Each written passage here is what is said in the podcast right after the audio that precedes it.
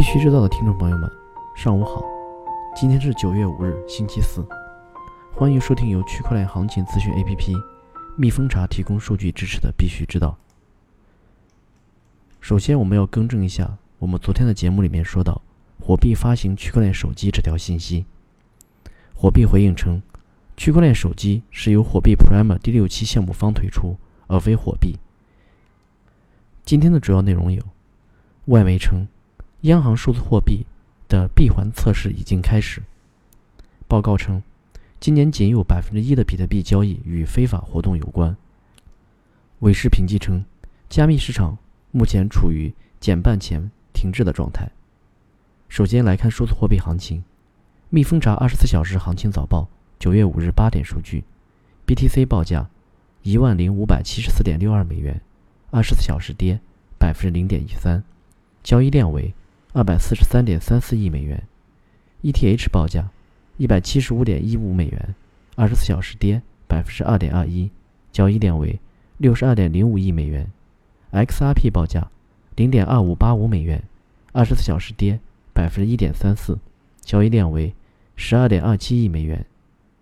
据 CoinDesk 援引中国日报报道，央行数字货币 CBDC 的闭环测试已经开始。模拟测试涉及一些商业和非政府机构的支付方案。BitMEX 质疑币安期货合约文档涉嫌抄袭，赵长鹏予以回应并进行修改或移除。BitMEX 发推称：“祝贺币安推出期货合约，很高兴看到您喜欢阅读我们的文档，就像我们喜欢编写文档一样。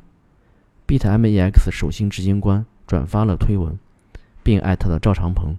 并称：“你可以做得更好。”附赠的图片文字显示：“我可以抄你的作业吗？”“可以啊，但要稍微改变一下，这样看起来就不那么明显了。”疑似暗指币安期货合约测试网相关文档涉嫌抄袭 BitMEX。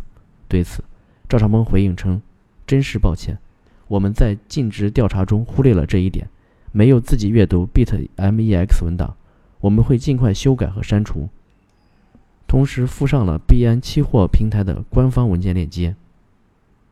推特创始人称，不会发行自己的数字货币，宁愿使用比特币。据知情人士透露，CME 集团似乎正准备在其比特币衍生品系列中增加另一款产品。根据 The Block 获得的文件，该交易所正在与市商分享一份新比特币期货合约的规格。消息人士称。该产品将于今年内推出。区块链数据公司近日发表研究表明，截止今年七月，运用比特币交易进行非法活动的金融已达到五点一五亿美元。他们预计今年全年会达到十亿美元。但是，与合法服务相比，参与非法服务的 BTC 数量正在下降。今年仅为百分之一的比特币交易与非法活动有关。比二零一二年的百分之七有所下降。韦氏评级发推称，比特币显然处于一个新的牛市中。不过，研究发现，加密市场在减半之前趋于停滞。我们现在可能正处于这个阶段。在最近接受 LongHash 采访时，Coincheck 总裁谈及了该交易所于二零一八年失窃事件，并列举了这一历史上规模最大的加密货币攻击事件的影响。他表示，2017年，日本宣布比特币为其管辖范围内的一种合法货币形式。政府向16家加密货币交易所颁发了许可证。目前，日本被公认为加密货币友好国家。然而，在 Coincheck 遭到黑客攻击后，情况发生了变化。攻击事件发生后，监管极其严格，限制了金融科技行业的发展。他还提到，随着安全要求的提高和合规成本的增加。此次黑客攻击使得所有交易所在日本的运营变得非常困难。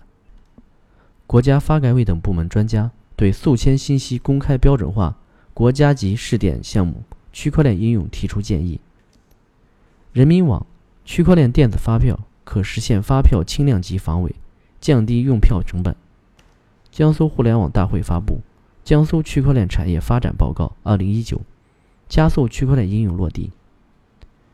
深圳前海金融资产交易所上线保险云平台，利用区块链技术实现交易环节上链。安全方面，警惕网上传播的 RAL 压缩文件，内含两万八千个比特币。据降文安全实验室报道，近期有一份内含两万八千个比特币的 RAL 文件在各大论坛及社区疯传，钱包地址开头是一二 TKQA。由于该文件有密码，需破解才能获得比特币。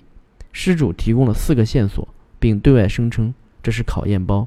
如果成功破解，会坐飞机到破解者所在的地址，给出真包，和律师当面签合同。线索如下：密码由十三位数组成；二，密码构成为字母加数字；三，字母大小写均存在；四，有符号的可能性很小。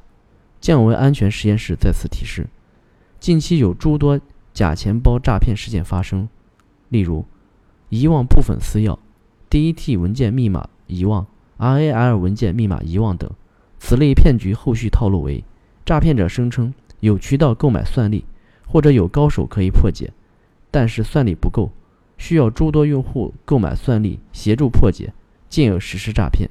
针对此类事情，请广大用户保持警惕，谨防上当受骗。